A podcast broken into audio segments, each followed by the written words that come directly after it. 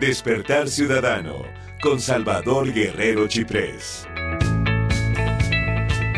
Hola Salvador, ¿cómo te va? Muy buenos días. Buenos días Martín, buena semana a toda tu audiencia. Qué gusto saludarte. E igualmente Salvador, ¿cuál es el tema que llevamos el día de hoy?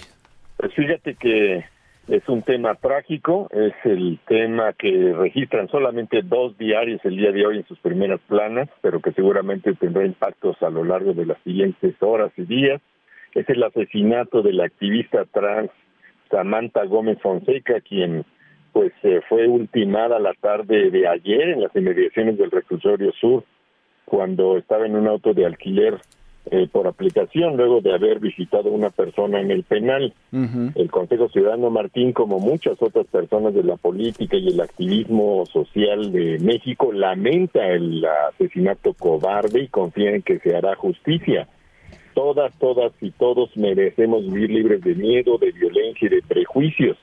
En octubre, la doctora Samantha Fonseca fue condecorada por el Congreso de la Ciudad de México con la Medalla al Mérito de las y los Defensores de Derechos Humanos 2022 y nosotros participamos con ella y con un grupo de compañeras y compañeros en un evento a favor de los derechos humanos en diciembre de este año que acaba de concluir. Hay que decir que en nuestro país ocupa actualmente el segundo lugar global, solamente después de, Brasil en lo que se refiere a asesinatos transgénero.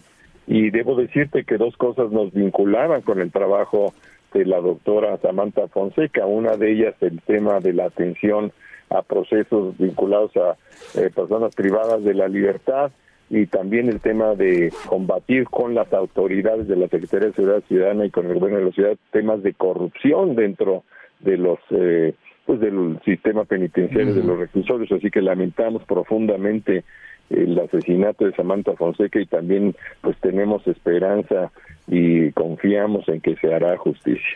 Sin pretender eh, jugarle al policía, ¿tendrá algo que ver sus actividades, esto que nos has comentado, con el asesinato, Salvador? Es eh, imposible descartar esa probabilidad que tú mencionas. Mm. De hecho, ella estuvo recibiendo algunos ataques, yo comenté ah, con ella, de hecho la asesoramos para algunos ataques que estuvo eh, recibiendo, ah. incluso por ahí de algunas personas que, que se hacen pasar por por informadores, alguna de ellas por ahí que es muy, muy, muy preciso el asunto. Yo creo que las autoridades tienen pistas suficientes para identificar eh, es algo más de lo que yo te puedo comentar ahorita. Claro, claro. Ojalá que, que haya pues eh, celeridad en las investigaciones y que se aclare esto y sí ciertamente detener esta agresión que sigue recibiendo esta comunidad.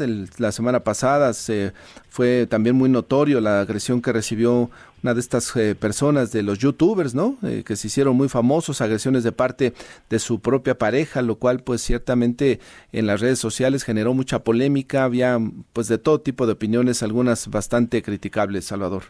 Sí, el 11 de enero pues fue asesinada en Jacón, no recordarás, eh, Miriam Noemí Ríos, y también hay que señalar que esta comunidad, lo indican los datos que se tienen a nivel global, una mujer trans tiene un promedio de vida de 33 años.